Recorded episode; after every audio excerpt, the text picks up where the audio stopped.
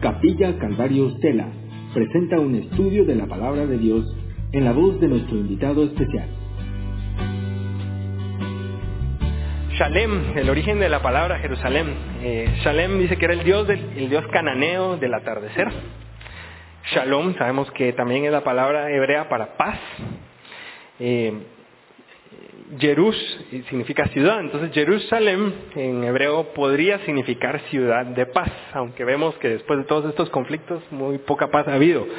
Pero sabemos también que hay una esperanza y que cuando el Señor reine y establezca su, trono en Jerusalén, ahí sí va a haber paz, ¿verdad? Entonces, eh, algunos de los, de los orígenes, digamos, Jerusalén puede significar eh, de las raíces hebreas ciudad de paz. Y algo que es interesante, y lo menciono porque está mencionado en el, Salmo, es que Jerusalén está construida sobre y alrededor, digamos, de dos montes, ¿sí? El monte Sión y el monte Moriah. En el monte Sión fue donde se puso eh, por primera vez el, tabernáculo, después lo quitaron y luego Salomón construyó el templo en el monte Moriah, pero los dos montes fueron eh, lugares de adoración. Entonces, eh, acá el salmista va a hacer mención específicamente al monte de Sión. Eh, en varias ocasiones la Biblia se refiere al cielo como una nueva Jerusalén. ¿sí? En Hebreos 12, 22, en Gálatas 4, 26, la palabra habla de que el cielo o la eternidad en la presencia de Dios va a ser una nueva Jerusalén. Entonces vamos a nuestro texto. Y dice, el, verso 1, grande es Jehová y digno de ser en gran manera alabado. Ahí empezamos, eh, el salmo empieza y termina haciendo una, una, exaltación, una adoración a Dios, ¿verdad? A Jehová. ¿sí? Vamos a ver que en el, en el, en el medio del salmo está hablando de, de, la ciudad de Jerusalén, del monte Sión, está exaltando eh, la belleza y el poderío de, de Jerusalén, pero empieza siempre en Dios y termina en Dios, ¿sí? Y no importa qué tan grande podamos llegar a ser, ¿verdad? O qué tan grande pueda ser la iglesia, o qué tan grande pueda ser, eh, eh, o cuál sea la razón por la que adoramos al Señor, siempre es importante recordar que el origen de, esa, de esa adoración o de esa razón para adorar al Señor siempre va a ser el Señor y debe ir enfocado hacia, hacia adorarle a Él, no adorar a la, a la obra, ¿verdad? Entonces aquí hay una, lo que les decía, las, las, razones para adorar al Señor. Y la primera es que Él es grande. ¿Amén? El Señor es un Dios grande y es digno de ser en gran manera alabada, dice el salmista. Con esto de que de, de las razones para alabar al Señor, eh, hacía una reflexión en cuanto a, bueno, cuáles son las razones por las que nosotros alabamos al Señor. Y hay muchas equivocadas y pocas correctas. Por ejemplo, eh, Habemos algunos que crecimos en, la iglesia. Yo desde pequeño a mí me llevaban a la iglesia y en algún momento ya no me llevaban, yo iba a la iglesia y crecí dentro de un ambiente cristiano y demás. Entonces para mí es como, podría ser una razón para alabar al Señor. Bueno, pues es que yo llego y ahí todo el mundo canta, ¿verdad?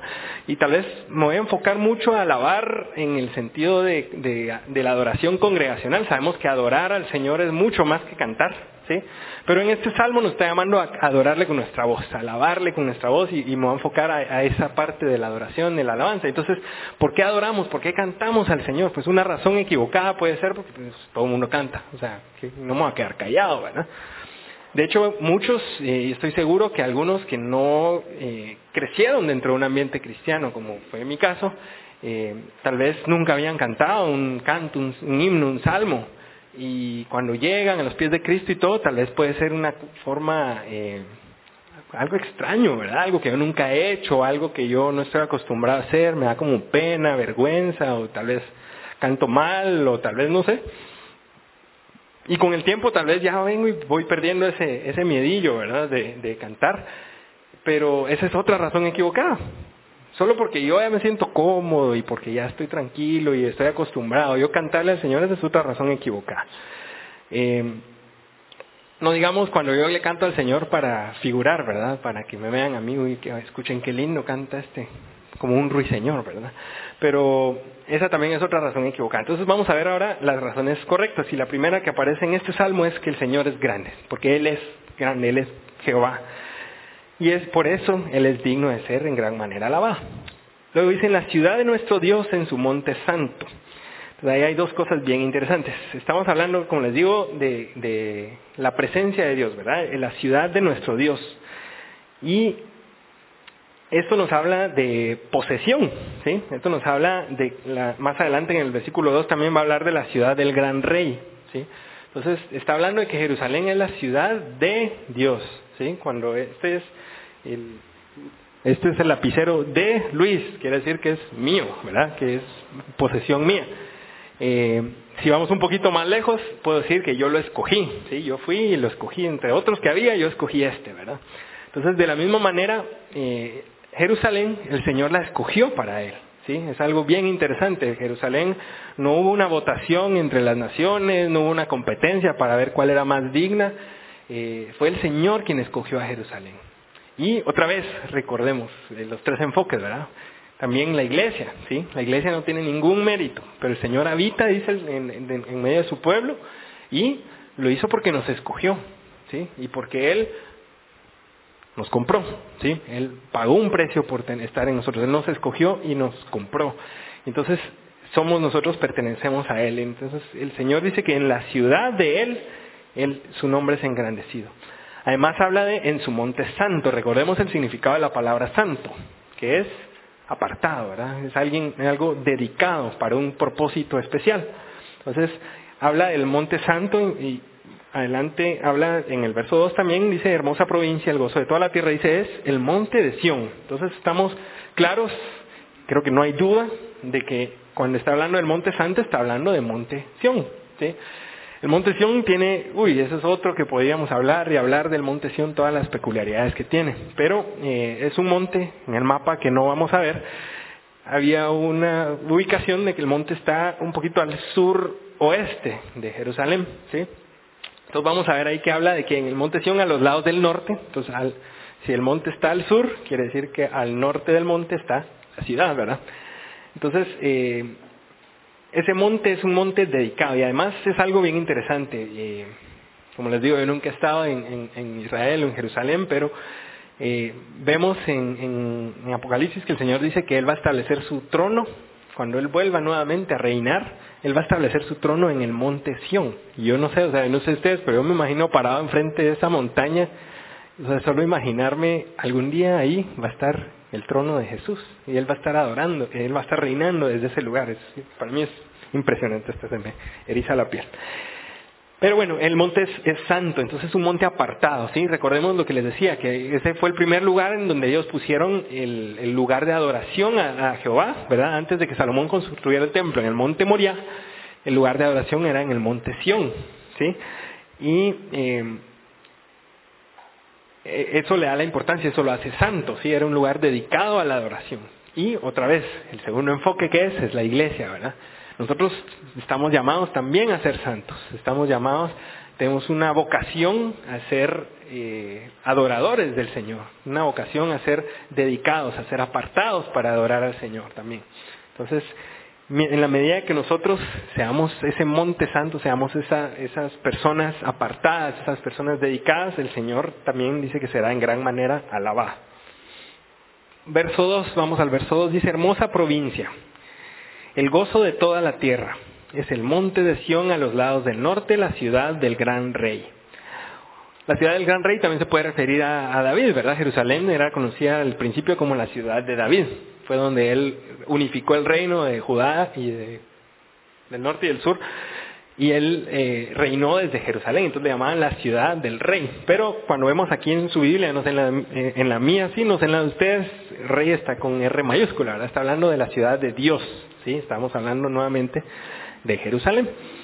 Dice, es el gozo de toda la tierra. Y eso a mí me llama mucho la atención porque eh, recordemos cómo fue la promesa o el llamado que el Señor le hizo a Abraham. ¿Sí? Le dijo que a través de él iba a bendecir, dice, a todas las naciones. ¿sí? Entonces, este era una, eh, un lugar o un pueblo que el Señor escogió nuevamente. El Señor lo escogió para ser bendición para otras pueblos el, el, gozo de toda la tierra. Era un lugar donde que estaba escogido para ser gozo de las naciones que le rodeaban. Pero ¿cuál es la realidad? ¿Cuál ha sido la realidad durante toda la historia?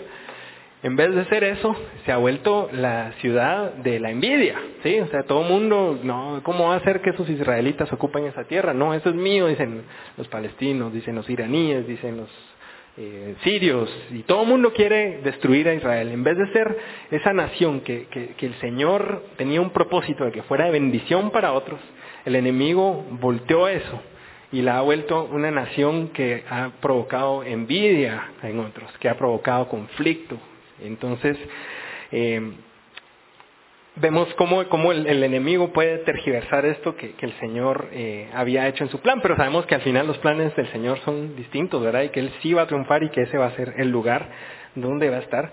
Y eso es otra vez recorriendo los tres enfoques, ¿verdad? En la eternidad, o bueno, desde antes, cuando el Señor esté reinando desde Jerusalén, ese va a ser el gozo de toda la tierra, ¿sí? La presencia de Jesús en la tierra va a estar ahí. Luego sigue el verso 3, en sus palacios Dios es conocido por refugio. ¿sí?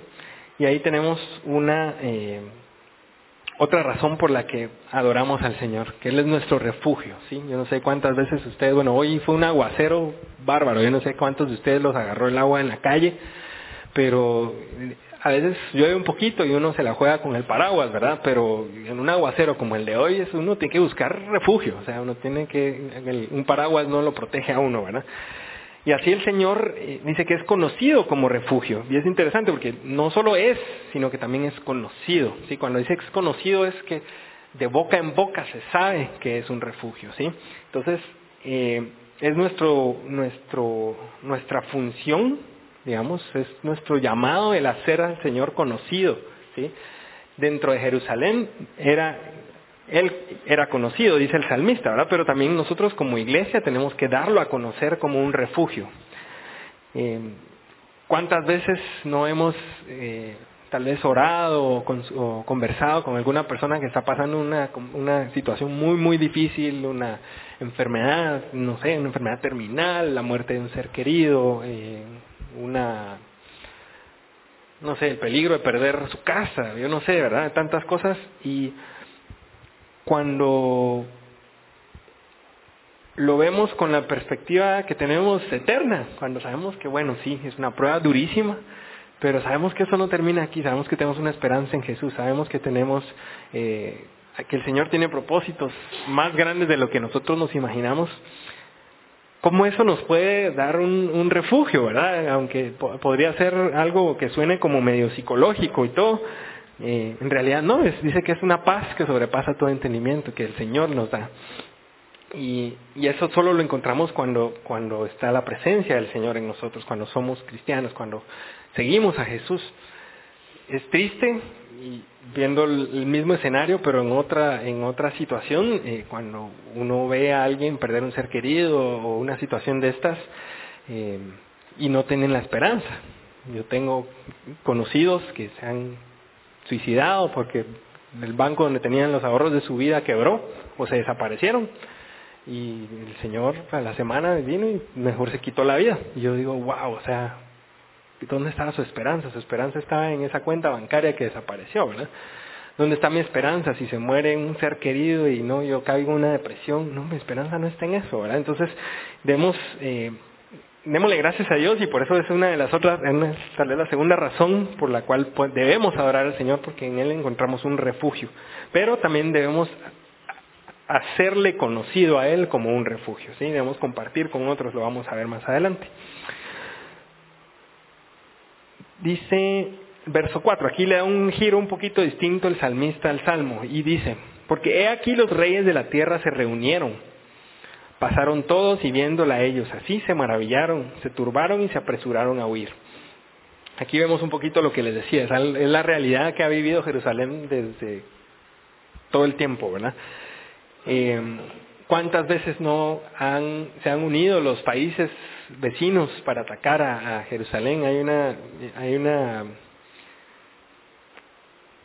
no sé, es raro que yo les diga que me gusta una guerra, pero la verdad es que la guerra, que le llaman la guerra de los seis días, para mí es una historia impresionante. O sea, a mí me encanta leer y enterarme de cómo el Señor libró a Israel cuando eran una nación que apenas estaba empezando, que apenas estaban agrupando eh, el ejército de ellos, las reservas que llamaron para esa guerra eran panaderos, eran carpinteros, era gente que no tenía ningún adiestramiento y se fueron a pelear contra las superpotencias que los querían eliminar. Y el Señor, porque nadie más lo puede haber hecho, el Señor en seis días los hizo ganar la guerra. Y uno dice, wow, o sea, es impresionante, pero es la realidad, es la realidad de Jerusalén, es la realidad de Israel, que cada, todo el tiempo vemos en las noticias que están, eh, Siria con, este, eh, está tratando de, de atacar a los en la Franca de Gaza los palestinos están tirando bombas, en Irán están enriqueciendo uranio, o sea, todo el mundo alrededor de ellos está buscando la manera de destruirlos. Sin embargo, dice que los reyes de la tierra se reunieron y viéndola se maravillaron, se turbaron y se apresuraron a huir. El Señor los hizo eh, caer y los derrotó. Y así seguir haciendo. Dice, les tomó allí temblor, dolor como de mujer que da a luz. En Primera Tesalonicenses 5.3 recordamos que, que, nos dice Pablo, ¿verdad? Que cuando digan paz y seguridad, ¿qué es lo que dice? Entonces vendrá sobre ellos destrucción repentina, como los dolores a la mujer encinta. Eso es muy parecido, muy relacionado con este verso, ¿verdad? Que dice que es como los dolores de mujer en parto. ¿Cómo son los dolores, cómo son los dolores de una mujer en parto? Mi esposa solo se acoge la cabeza. Eh, son dolores, primero son inevitables Sí, una vez que empiezan las contracciones no puedo ni concentrarme, ni ningún yoga, ni ninguna nada me va a hacer evitar. Esos empiezan pum, pum, pum a cada cierto tiempo y es como, bueno, ahí viene, ahí viene, ahí viene, ahí viene y va la contracción, ¿verdad? Ahí va el dolor. Entonces, eh, es algo de lo que no pueden escaparse, ¿verdad? Y es algo, eh, es algo que también vemos también en la caída del hombre, ¿verdad? Recuerdan que el Señor, ¿qué fue lo que le dijo a Eva? Que iba a dar a luz a sus hijos con dolor, ¿verdad? Entonces, ese dolor de parto, ojo, ¿verdad? Es una consecuencia del pecado. ¿sí? Entonces, cuando dice que les vendrá temblor y dolor como mujer que da luz, es un dolor consecuencia del pecado. Eh, me gusta también, recordaba cuando dice se turbaron y se apresuraron a huir, recordamos también en, en, Números 24, cuando Balaam lo contratan para maldecir al pueblo. Y llega y no puede sino bendecirlos, no puede sino hablar, o sea, el Señor viene y cuando la ven se maravillan, dicen, aún sus enemigos la ven a Jerusalén y se maravillan. Segundo enfoque, la iglesia, ¿verdad? En, cada vez más vamos viendo que hay gente, hay organizaciones de derechos humanos, hay organizaciones de derechos de los perros, de derechos de los lápices, de derechos de todo que están en contra de la iglesia. ¿sí? Porque la iglesia son unos discriminatorios, son unos eh, que fomentan el odio y así confabulan todos contra la iglesia, ¿verdad?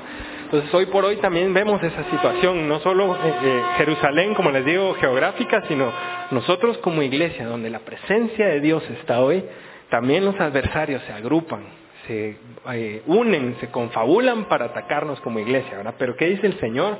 Nos sostiene. El Señor se va a glorificar en medio de nosotros y eh, y los va a hacer caer estos ataques.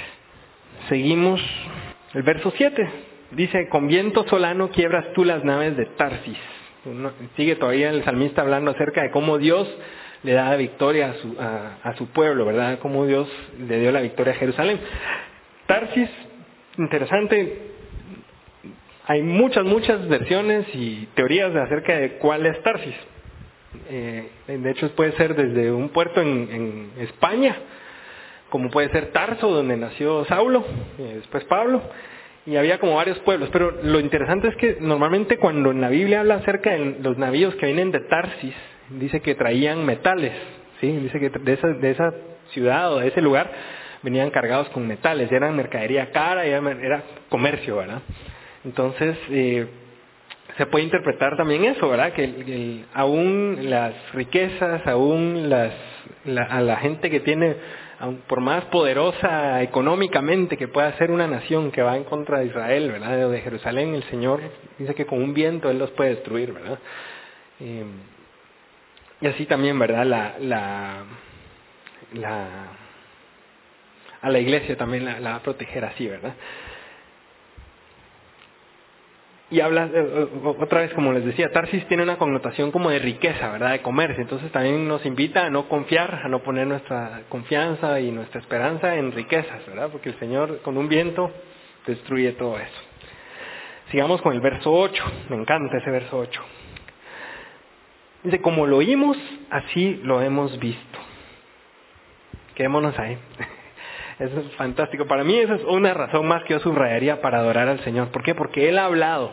Y lo que Él ha dicho, yo no sé ustedes, pero yo lo he visto. ¿sí? Cuando el Señor da una palabra, cuando el Señor da una promesa, Él la cumple. Entonces, eh, es, es lindo, ¿verdad? Como lo oímos, así lo hemos visto. Ahora también interesante, oímos, ¿verdad? No dice como lo hablamos, no dice como lo declaramos, no dice como lo creemos, no, como lo oímos. ¿sí? El Señor cumple lo que Él dijo, no lo que yo digo, ni lo que yo eh, falsamente se nos ha enseñado, que lo que yo creo, que lo que yo declaro, que lo que yo confieso, que lo que yo repito, que lo que yo no. Es lo que yo escucho, eso es lo que el Señor va a hacer, lo que yo leo. ¿Y qué es lo que tengo que escuchar? Su palabra, su voz, ¿sí? Entonces debemos ir a la palabra del Señor y lo que ahí está, eso es lo que vamos a ver suceder, ni más ni menos. Eso debería afirmar nuestra fe en la palabra también, ¿verdad? Porque debemos eh, si sabemos que lo que Él dijo lo cumple, eh, eso debería fortalecer nuestra fe, ¿verdad? Cada vez que voy a la palabra y yo veo ahí una promesa, wow, yo sé que eso va a pasar. Además, eso también nos, eh, nos debería ah, motivar, yo no sé cuántos de ustedes lo hacen, pero hay varios ministerios, obviamente hay que buscar ministerios que sean muy centrados en la Biblia, ¿verdad? Pero que hacen mucho enfoque acerca de las del cumplimiento de las profecías, aún hoy. ¿sí? Hay muchas profecías que se están cumpliendo en esta época. Y, es bien interesante, hay muchas personas que, que, les gusta mucho eso. Yo soy uno que me gusta, francamente, no me apasiona como para estar todo el tiempo buscando algo, pero cada vez que veo algo procuro sentarme y detenerme a leer cómo el Señor está todavía hoy cumpliendo las profecías y cómo cada vez más estamos cerca de esa venida Señor, del Señor, de ese rapto que va a llevarnos antes. Eh, entonces eso nos debería movernos. ¿Por qué? Porque cuando vemos que eso que el Señor prometió se está cumpliendo, eso también otra vez nos mueve a adorarle, nos mueve a exaltarle a Él, nos mueve a afirmar nuestra fe. Como lo oímos, así lo hemos visto. En la ciudad de Jehová de los ejércitos, en la ciudad de nuestro Dios, la afirmará Dios para siempre. Ahora esa, esa me pareció muy interesante, la afirmará Dios para siempre. Jerusalén ya les dije, ¿verdad? Fue destruida dos veces, ¿verdad? Entonces, como que para siempre no muy se cumplió con ellos, ¿verdad? Entonces, eh, uno dice, bueno, entonces, ¿dónde se cumple? El Señor Jesús, recuerdan, en Mateo 16 nos dice que le dice a Pedro, ¿verdad? Eh, eh, esta es mi iglesia. Y dice que las puertas del Hades no prevalecerán contra ella, ¿verdad? Entonces, me parece a mí que, que esa esta línea que dice que la firmará Dios para siempre a Jerusalén, no se cumplió en esa Jerusalén, en el Medio Oriente, pero sí se va a cumplir, se va a cumplir en la nueva Jerusalén que el Señor nos prometió y que ahí estaremos con Él. Luego me encanta Cela, Cela es mastique y trague, ¿verdad? Luego sigue verso 9. Dice, nos acordamos de tu misericordia, oh Dios, en medio de tu templo. Otra cosa súper, súper aplicable, ¿verdad? Primero, tu misericordia. Ahí está otra razón para adorar al Señor, ¿verdad? Yo me acuerdo de su misericordia y eso me mueve a adorar al Señor. Otra razón verdadera y auténtica para adorar al Señor. Y es bien interesante porque eh, debería ser un hábito, una costumbre de todos como cristianos el, el recordarnos de las misericordias del Señor. O sea, eh, hay unas, eh, hay unos como diarios cristianos, o no sé cómo llamarle, ¿verdad? Que, pero hay una práctica que yo he visto por ahí que francamente no tengo costumbre de, llevar un diario, de anotar cosas así, pero eh, en algunos lugares sugieren que todos los días antes de acostarse uno puede escribir una bendición o una petición que el Señor contestó, o una acción de gracias, algo que yo vi hoy que el Señor hizo, que el Señor cumplió, que el Señor bendijo, que el Señor me guardó, que el Señor hizo por mí. Eh, ¿Por qué? otra vez, porque eso nos va a mover a adorarle a Él, ¿verdad? Eso nos va a mover a nosotros a recordar que Él es misericordioso con nosotros. Y dice, ¿dónde? En medio de tu templo. ¿Sí? Otra vez, la presencia del Señor, ¿verdad? En el templo, en aquel momento, y en la iglesia, en este momento. Entonces, eso nos mueve, eh, nos recuerda que es la importancia de congregarnos también, ¿verdad? ¿Sí? No estoy diciendo que el Señor habite dentro del templo, con las paredes, los ladrillos, ¿verdad? Pero nosotros somos el templo ahora, ¿verdad? Entonces, en la medida que nosotros nos congreguemos, nosotros nos podemos animar. Yo no sé cuántos de ustedes les ha pasado, pero a veces yo estoy desanimado y es como que cansado y ya no quiero más, pero uno llega y tiene ese compañerismo con los hermanos y uno eh, oran por uno y nos sostenemos unos a otros y eso es como que, wow, Señor, gracias, eso me, me levanta, me da como un nuevo aire para poder seguir, ¿verdad? Entonces es sumamente importante eh, que juntos, dice, en medio del templo nos acordemos de las misericordias del Señor. Luego dice en el verso 10, conforme a tu nombre, oh Dios, así es tu lugar hasta los fines de la tierra. Sigue hablando de, la grandeza del Señor extensa, ¿verdad? Hasta los fines de la tierra. De justicia está llena tu diez. El Señor es un Dios justo y esa es otra razón por la que debemos adorarle. El Señor es justo y a veces, eh, yo creo que ya les he mencionado eso alguna vez, pero a mí hay, yo soy muy poco para ser introspectivo, para pensar en mí mismo y qué me gusta, qué no me gusta. Yo francamente no hago eso. Pero desde que conocí a mi esposa, es como que, bueno, ¿y, cómo, ¿y qué pensás? ¿Y qué haces? Entonces me ha, tocado como examinarme un poquito más a mí de que, y alguna vez hablando con ella hablábamos de, bueno, qué cosas me molestan a mí, qué cosas me mueven a mí a enojarme. Y una de las cosas que a mí me enojan, que sí me pueden enojar, es cuando yo veo algo que a mí parecer es injusto. No entremos en detalles porque yo soy humano, soy carnal y a veces hay cosas que me pueden parecer injustas, que tal vez no son injustas, pero digamos que es una de las cosas que a mí me molesta. Ver a alguien que tiene derecho a que le den una pensión y no se la den, por ejemplo. Ver que alguien tiene derecho a recibir una educación gratuita de calidad y que se la niegue un burócrata que se echa toda la plata a la bolsa. Eso para mí me enoja. Entonces, eh, pero el Señor dice que es un Dios justo, ¿sí? Y eso como que aplaca un poquito mi, mi, malestar, mi, enojo. Porque yo sé, bueno, tal vez yo no puedo hacer nada por corregir esa injusticia, pero yo sé que el Señor es un Dios justo y Él lo va a hacer y Él puede obrar y Él puede intervenir por estas personas que sufren injusticias, incluso si esa persona soy yo en algún momento. ¿verdad? Verso 10, 11, se alegrará el monte de Sión, se gozarán las hijas de Judá por tus juicios. ¿sí? Está leyendo la connotación, dice se alegrarán y se gozarán, pero dice dos eh, personajes o dos personas o dos entes diferentes. Primero dice que se alegrará el monte de Sión y luego se gozarán las hijas de Judá. En el monte de Sión, ¿qué les dije que estaba construido ahí?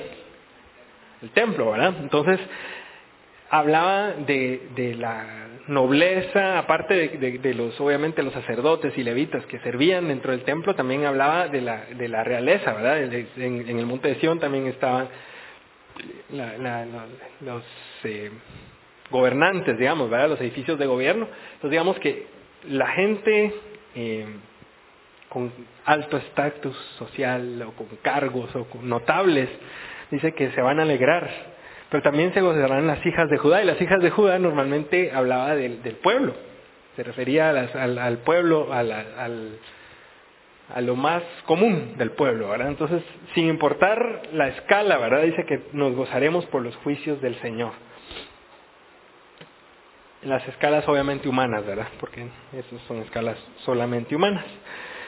Verso 12 dice, andad alrededor de Sión y rodearla con tus, sus torres Considerad atentamente su antemuro, mirad sus palacios para que los, lo contéis a la generación venidera. Yo veo aquí un contraste. Si volvemos a los versos del 4 al 6, vemos ahí quiénes eran los que estaban rodeando a Jerusalén y temían y se turbaron y huyeron y les tomó temblor. En los enemigos, ¿verdad? Los que querían atacar y destruir a Jerusalén. Pero a nosotros nos llama a andar alrededor de Sion, rodearla. Y, desde fuera también eh, el efecto que va a tener eso en nosotros es completamente diferente, ¿verdad? Es algo que vamos a podernos maravillar en el Señor acerca de lo que Él está haciendo. Y otra vez, la aplicación segunda, que es la iglesia, ¿verdad? Nosotros deberíamos gozarnos en lo que el Señor está haciendo en la iglesia. Deberíamos gozarnos cuando eh, hay otro ministerio que está dando frutos y demás, no ser envidia. Y, Ay, no, ¿y estos por qué? ¿Verdad? Hay, esta semana leí, no estoy seguro la cita de quién es, pero decía si, te, si, si tu pelea o tu, o tu lucha es contra otros cristianos, estás peleando la lucha equivocada. La verdad es que nosotros como cristianos deberíamos, todos somos un cuerpo, somos una iglesia. El Señor solo tiene una iglesia, solo tiene una esposa por la que va a venir. Entonces, eh, deberíamos nosotros gozarnos, eh, dice, atentamente su antemuro, mirar sus palacios, ver esa grandeza de lo que el Señor está haciendo. Eh, a mí siempre me impresiona que la, la iglesia somos tan imperfectos, somos tan pecadores, somos tan carnales y buscando notoriedad y buscando eh, cuántos pastores haciéndose ricos a expensas de otra gente. Eh, y a mí me impresiona pensar, wow, o sea, y Jesús ama su iglesia. Él la ve pura, él la ve blanca. Obviamente habrá algunos que creen que son iglesia y no son, pero Jesús nos ve con esos ojos de amor, con los, los ojos que el esposo ve a la esposa, aún imperfectos como somos, ¿verdad? Y así nosotros, eh, el Señor dice que podemos, eh, yo veo a Jesús haciendo esto, pues, andando alrededor de la iglesia, rodeando, contando sus torres, considerando atentamente su antemuro, mirando sus palacios. Y qué importante la última parte del verso 13, dice, para que lo contéis a la generación venidera. ¿sí? Eh, no nos podemos quedar con esto, ¿verdad? No, no nos podemos quedar con esa bendición, con esa eh, verdad que tenemos, con esa esperanza que tenemos en Jesús. Tenemos que contarla a la generación venidera, papás, ¿verdad?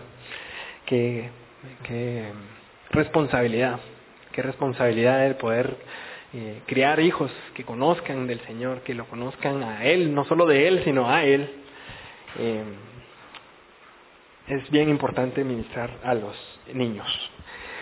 Y termina el salmista, dice, porque este Dios es Dios nuestro eternamente y para siempre. Él nos guiará aún más allá de la muerte. Apocalipsis 21, 3. Solo eso sí les voy a pedir que me acompañen. Es una promesa grandota. Leamos del 1 al 3.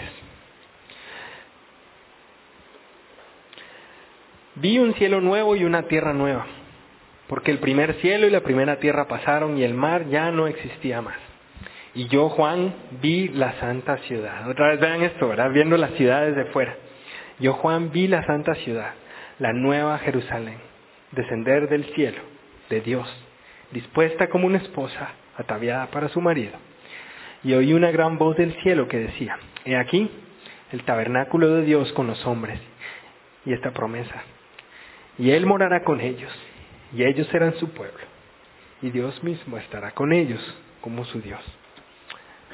El verso 14 dice, porque este Dios es Dios nuestro eternamente y para siempre. Otra vez, ¿verdad? El Señor nos escogió. Nosotros no teníamos ningún mérito. Así como el Señor escogió Jerusalén, Él escogió a cada uno de nosotros y nos compró. Y ahora Él es nuestro Dios eternamente y para siempre. Y Él nos guiará, dice, aún más allá de la muerte. Qué linda es esperanza, ¿verdad? Sabemos que más allá de la muerte vamos a estar en otra Jerusalén. Y tal vez alguna vez, nunca en mi vida logre ir, yo no sé, a Israel. Nunca voy a poder estar en Jerusalén, no lo sé. Pues dice que cuando muera voy a estar en la Nueva Jerusalén. Y ahí va a estar la presencia del Señor, eternamente y para siempre.